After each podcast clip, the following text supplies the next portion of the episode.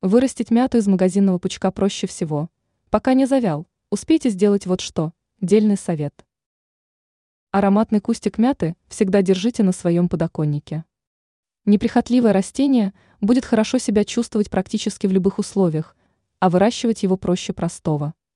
Плюс присутствие мяты в доме в том, что вам никогда не придется тратиться на покупку зелени в магазине, рассказала ученый-агроном Анастасия Коврижных. Как ухаживать за мятой? Вы удивитесь, насколько просто ухаживать за этой зеленью. Мяту достаточно поставить в стакан с водой, и она очень быстро пустит корешки. Для ускорения процесса можно задействовать стимулятор корнеобразования. Далее найдите для мяты любой горшок и почву, растению все понравится. Зачастую в комнатных условиях мята может чувствовать себя некомфортно. В этом случае дождитесь появления корешков и весной высадите растение в саду.